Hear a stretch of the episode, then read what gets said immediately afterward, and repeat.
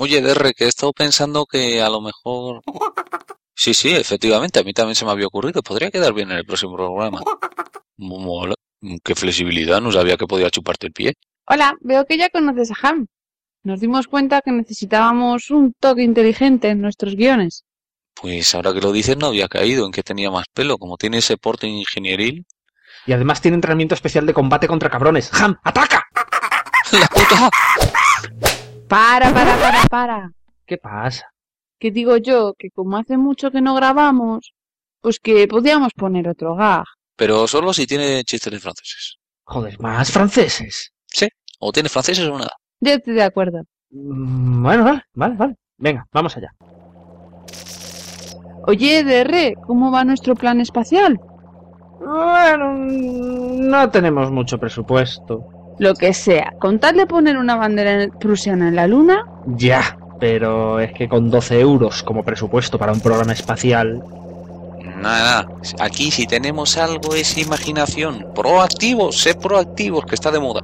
Bueno, tenemos imaginación y tenemos una catapulta. eso, tenemos una cata... ¿Una qué? Sí, de hecho estoy trabajando en una simulación por ordenador. Ah, mira qué tecnológico, a ver, a ver. Pero qué coño... Sí, es que por alguna razón el coeficiente de rozamiento de los franceses es menor que el de los monos. Sí, sí, creemos que la baguette, lemon y un cigarrillo ayudan al flujo aerodinámico. ¿Y cómo funciona esto? Ah, Es fácil, es fácil. Mira, ponemos al sujeto en la catapulta y...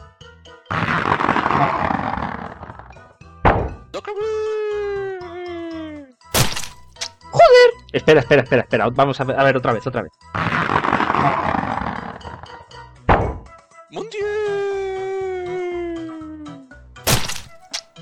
Esto, creo que hay que corregir esto un poco, ¿eh? Que se están dando todos contra el muro. Ya, ¿y? Somewhere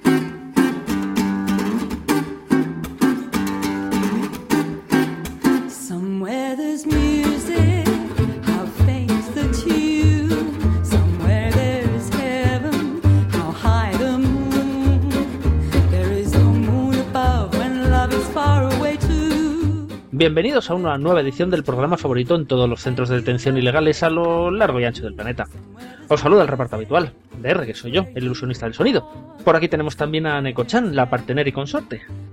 Hello. Y ahí al fondo tenemos a Retroemo, el rey del vodevil con su traje de rayas. Hello, my sister. Hello, my darling. En el programa de hoy intentaremos no parecernos en nada a las producciones de televisión española. Pues este podcast es un rato casposo. No, no, lo dice porque no nos subvencionan. O sea que nada de tetas. Ah, coño, creo que esto podía llevar tetas. Bueno, bueno, a lo que íbamos. El tema de hoy es... La Segunda República.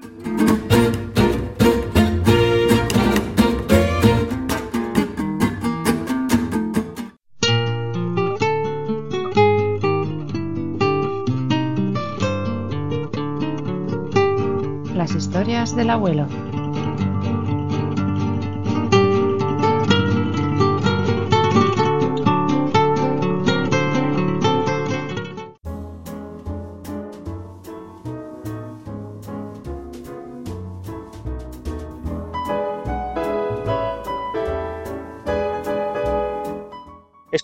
Siglo XX.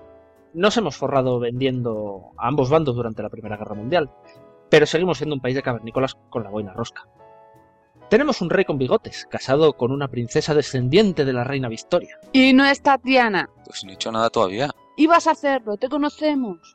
No Pasa que mejor a ella que a cierto señor con bigotito que está siempre gritando. Bueno, a ver vosotros dos, si habéis terminado ya de destrozarme la moral, seguimos.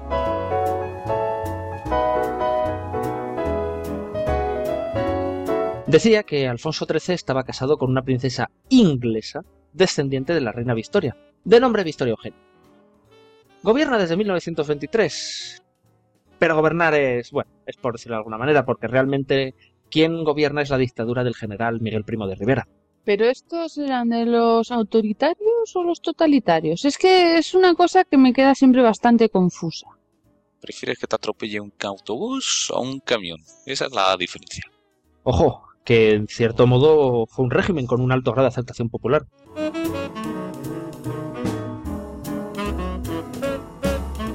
Si bien era conservador, no fue excesivamente represivo. Declaró la guerra al caciquismo que emponzoñaba España y terminó con la guerra de Marruecos. Aún hoy pueden verse a lo largo y ancho del país los miles de escuelas nacionales rurales que fueron construidas en este periodo para erradicar la lacra del analfabetismo. Sin embargo, el directorio militar no abandonó el poder como prometió inicialmente a su ascenso al poder. Concluida la guerra, se pasó a un directorio civil y el intento de elaboración de una constitución en 1929 fue simplemente un espectáculo lamentable de división interna y oportunismo. Que tendrá el poder que se agarran todos a él como garrapatas.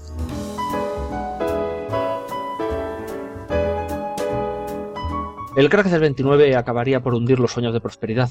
La libra, el patrón del Banco de España en aquella época, triplica su valor. La nación se vuelve a ir al cuerno.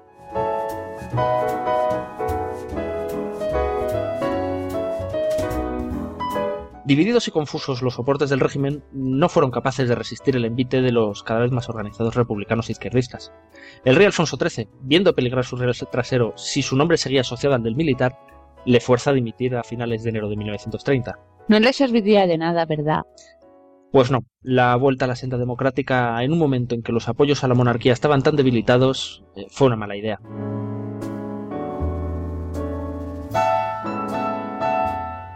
En la convocatoria de elecciones de abril de 1931 queda patente la hecatombe borbónica. Mira, como la peste. Borbónica, tarado, no bubónica, borbónica. Pues Pero suena casi igual. A lo que iba.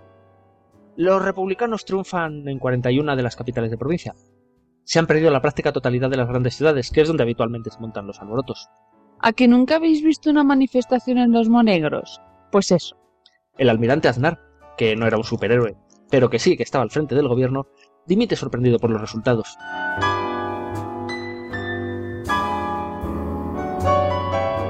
El rey intenta sacar la cabeza a flote, pero la Guardia Civil y el ejército, liderados por el general Sanjurjo, le dan la espalda. Lejos de apoyarle, le exigen, al igual que el Comité Revolucionario de San Sebastián, que abandone el país.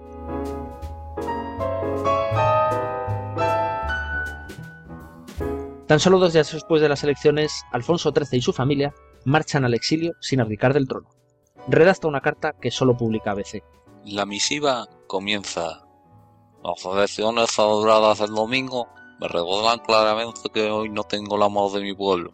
Mi conciencia me dice que ese desvío no será definitivo. ¿Y a mí que me suene este acento? Sí, yo también lo he oído en algún sitio. Se fue muy a tiempo, pues en noviembre es acusado de alta traición. Las Cortes Constituyentes declaran culpable de alta traición como fórmula jurídica que resume todos los delitos del acta acusatoria al que fue rey de España, quien ejecutando los poderes de su magistratura contra la Constitución del Estado ha cometido la más criminal violación del orden jurídico del país y en consecuencia el Tribunal Soberano de la Nación declara solemnemente fuera de la ley a don Alfonso de Borbón y Lorena, privado de la paz jurídica Cualquier ciudadano español podrá prender su persona si penetrase en territorio nacional. Qué raro hablábamos antes, ¿no? Y sin usar comas.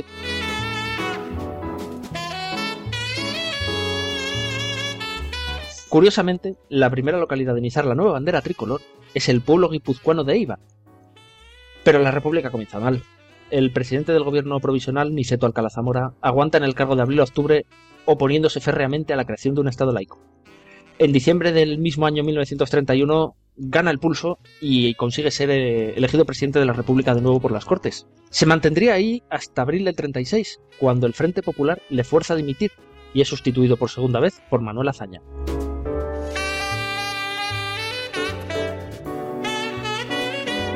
Un día antes de su retorno, el Parlamento ha estado muy ocupado redactando una constitución nueva. El documento presenta notables avances como el sufragio para ambos sexos a partir de los 23 años. Contrariamente a lo que pueda parecer, esta constitución no sirve para traer la paz al país. Parte del ejército ha permitido el cambio de régimen en represalia al cambio de actitud del rey con el anterior dictador Primo de Rivera. Pero no se sienten ligados en absoluto al gobierno actual ideológicamente.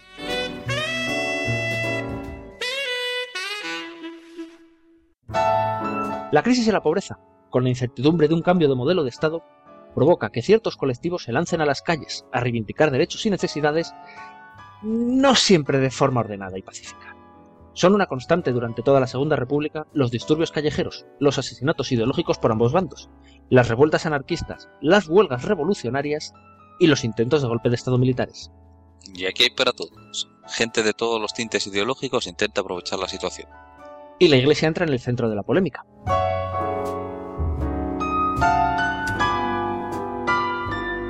La Iglesia entra en el centro de la polémica. La izquierda se pone como meta la eliminación de todos los privilegios que aún disfrutaba esta. La derecha se erige en defensa de las tradiciones y las raíces católicas de España. Las acciones de uno y otro bando suben cada día de tono, hasta llegar a las macabras y frenéticas barbaridades de 1936.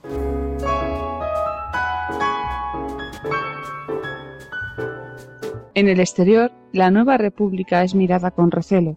La revolución rusa y sus consecuencias están muy presentes entre los gobernantes de las naciones más pujantes de Europa, salvo quizás un poco Francia.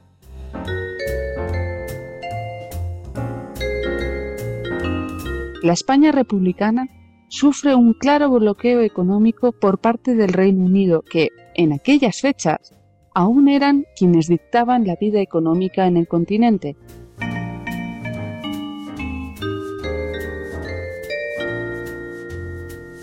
En agosto de 1932, y en respuesta a las reformas pretendidas por el gobierno en el seno del ejército y del proyecto de Estatuto de Autonomía para Cataluña, tiene lugar la Sanjurjada. Algo así como una sanjuanada. No, más bien como un ensayo de golpe de Estado.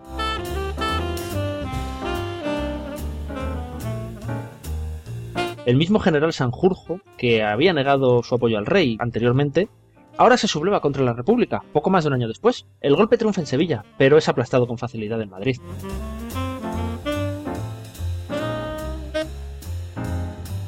Sanjurjo es detenido, juzgado y condenado a muerte, pero la República, temerosa de las consecuencias que tal pena puede acarrear, le conmuta la pena por la cadena perpetua. El cambio de gobierno hacia la derecha del 33 le permitirá marchar al exilio en Portugal, donde permanecerá hasta el fatídico día en que pretende regresar a la península para hacerse cargo del alzamiento del 18 de junio. El avión que debe traerle ni siquiera llegará a despegar. Fallece en un accidente durante la carrera de despegue.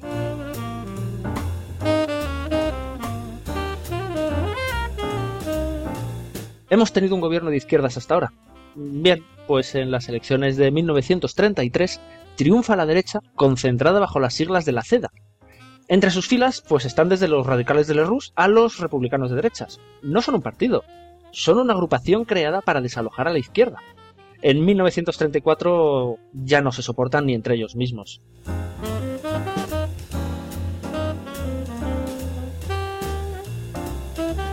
La izquierda más revolucionaria y los nacionalistas ven aquí su oportunidad. El 5 de octubre, la UGT declara una huelga general, pero muy diferente de las que hoy en día se hacen. Los huelguistas asaltan la sede del gobierno y tras dos horas de intercambio de disparos, las fuerzas del orden logran reducir a los sublevados. La CNT decide que este jaleo no va con ellos. En Vizcaya y Guipúzcoa, la UGT ocupa las zonas mineras e industriales paramilitarmente. El PNV se niega a apoyar la revuelta. Durante los siete días que duran los enfrentamientos con el ejército hay no menos de 40 muertos. En Cantabria la huelga dura aún más, pero en zonas más reducidas, solo 11 muertos.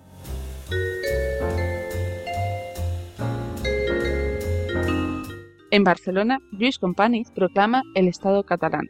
Acusando directamente al gobierno de antirrepublicanos y fascistas, se declara el estado de guerra. La autonomía es suspendida y el gobierno de la Generalitat es detenido o huye al exilio. Incluso el mismo Azaña, que se encontraba en Barcelona por un funeral, es detenido. Otros 40 muertos.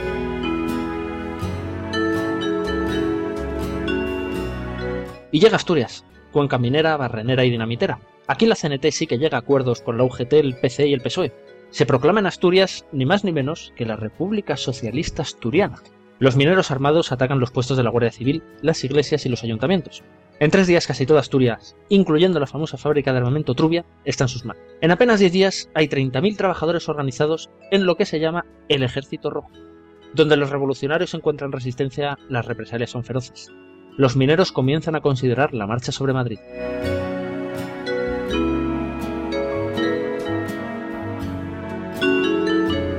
El gobierno, alarmado, califica la revuelta de guerra civil. Se llama a los oficiales con experiencia en la represión de la huelga del 17, Godet y Franco. Estos logran traerse las fuerzas coloniales de África, conforme a sus recomendaciones, y se utilizan todos los medios que se hubieran usado en una guerra convencional, incluyendo la aviación. Oviedo queda arrasada en un gran porcentaje de su extensión. Las revoluciones de octubre han costado alrededor de 2.000 muertos en todo el país. Los detenidos se cuentan por decenas de miles.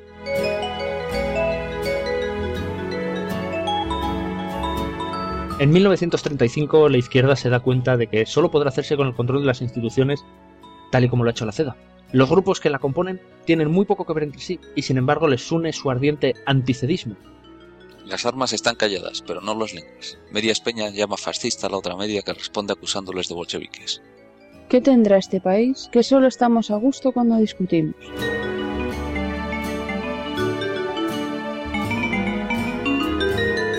Su programa se basaba en deshacer lo que hizo el anterior, que a su vez fue la política del gobierno de Gil Robles cuando llegó al poder. También se pretendía paralizar los juicios a los detenidos en la revolución del 34.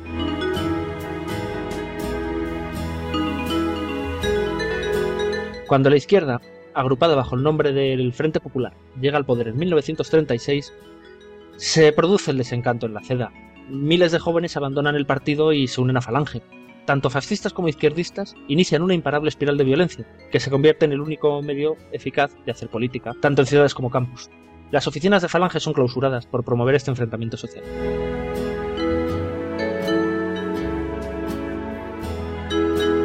En Extremadura, decenas de miles de jornaleros ocupan los grandes latifundios. Los carlistas de Navarra, bastante numerosos aún en aquella época, piden abiertamente un golpe de Estado.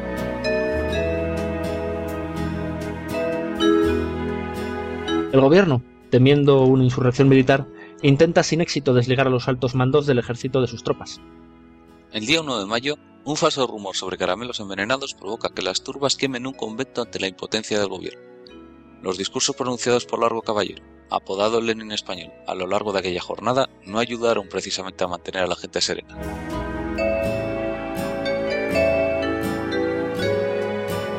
Y finalmente, el 13 de julio se produce la gota que colma el vaso.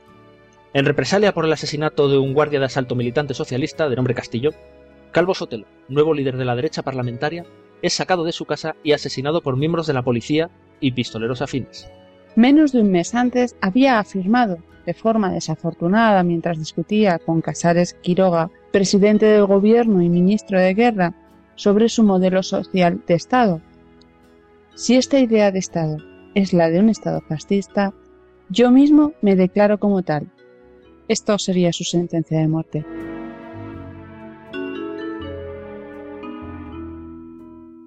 Y este asesinato, claro está, se toma como el pistoletazo de salida de la guerra civil. La realidad es que la sublevación estaba planeada con muchísima antelación, pero el asesinato es lo que proporciona la polarización absoluta que necesitaba el país para reventar. Sin esta muerte tan sonada, detestable y llorada, es posible que la insurrección no hubiera alcanzado tal nivel de éxito en Península y que hubiera fracasado. Visto como una cuestión de vida o muerte, cada español se parapetó en el grupo que podía salvar su vida. Tuvimos lo que nos merecíamos por no saber convivir, una guerra civil.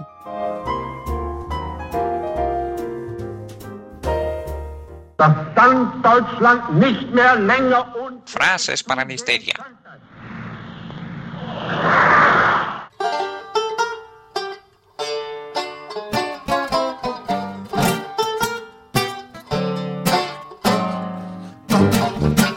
Y la frase de hoy es, la fuerza de los valientes cuando caen se pasa a la flaqueza de los que se levantan. Venga, a ver, vosotros dos, a ver si sabéis quién ha dicho esto. A mí me suena... Che Guevara. Acertaste en que los dos tienen barba. Bueno, habla de valientes, así que descartamos a todos los franceses. Algún día vamos a tener un disgusto con estos chistes, ¿eh? Venga, venga, venga, danos una pista, danos una pista. Venga, una pista. Era español. Si analizamos la idiosincrasia del concepto y analizamos los elegantes recursos Que rítmicos... te calles, que te calles, que era Miguel de Cervantes. Hala, tomar por culo. Oye, pero... Pues esto no es ¿Ah, sí? justo, ¿eh? Que se ha acabado la sección. Joder, que así no hay quien saque adelante nada. Oiga, mierda.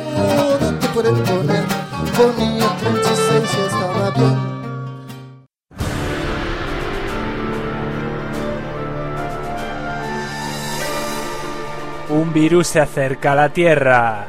¡Oh, Corcholis! ¡Cada vez se expande más rápido! los humanos se enfrentan a su peor pesadilla. ¡Caracoles! Por culpa del virus somos alérgicos a la ropa. De pelotas como puedas. El nuevo micropodcast de cine de mierda. ¡No! ¡No! ¡Mis tripas! ¡No! Tendré que ir a depelotascomopuedas.com. De los productores de Esquiva Esto.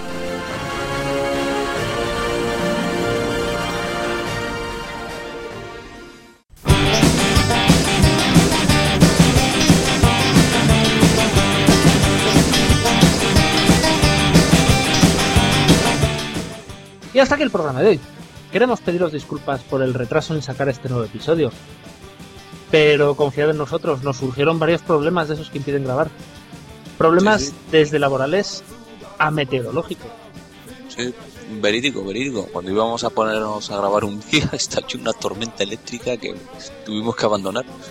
Malditos fenómenos meteorológicos franceses. ¿Qué dices? Que sí, que la borrasca venía de allí o algo. Yo lo vi en el telediario. Madre mía. En fin, que este será el último programa regular, guiño guiño, codazo codazo, hasta el final del verano. A ver, dos cosas. Primero, creía que habíamos dejado bastante claro lo del guiño, guiño, codazo, codazo, ya no. Y luego, ¿regular? ¿Te parece poco regular? Sí, porque nos vamos de vacaciones. Nos vamos de vacaciones hasta septiembre. Pero no os preocupéis, que tenemos intención de aprovechar el tiempo para preparar más programas y si podemos, queremos hacer también algún programa especial. Y de hecho, queremos que nos enviéis jamones, billetes de 5.000 euros a vuestras hijas si están de buen ver y incluso correos a realmemoriahistérica.gmail.com con vuestros comentarios, anécdotas, opiniones sobre el programa y así sacaremos algún programilla. Mejor, mucho mejor, mejor, mejor idea, idea. Audio correos. Enviad los audio correos. Ya. ¿Pero qué hacéis? ¿Qué hacéis ahí paraos? A grabar, ya estáis tardando mucho. Recordad, nos lo tenéis que mandar a nuestro email que es realmemoriahistérica.gmail.com y también tenemos nuestro Twitter, arroba memoriahysteric y nuestro Facebook. Hoy no os voy a decir nada. Habéis metido bien las direcciones, las redes sociales y tales. Muy bien, muy bien. En fin, bueno, eh, ya sabéis. Ahora a, a llenarnos el correo. Eso. Y así haremos el programa sin esforzar. Calla, coño. Eh, eh, eh.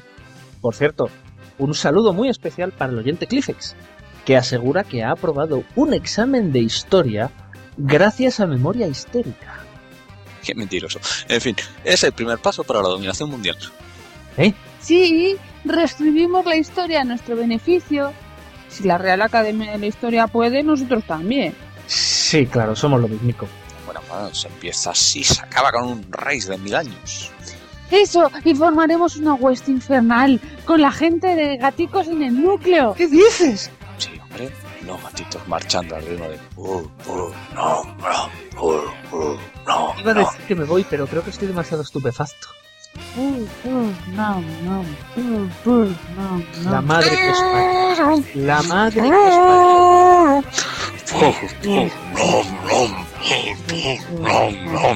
parió.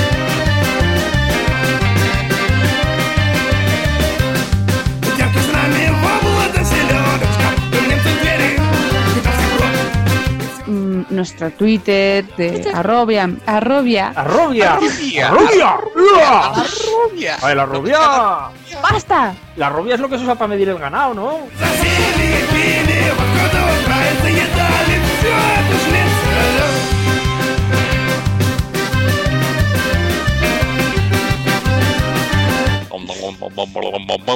Creo que no sabéis ninguno de los dos lo que es un ukelele.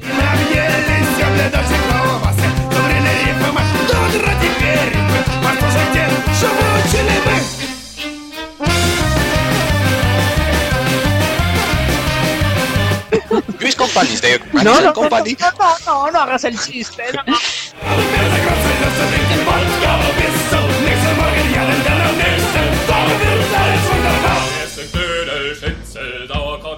Wir tontería me está dando. No, la tontería la trae de serie. Es como el aire acondicionado, no por fiesta.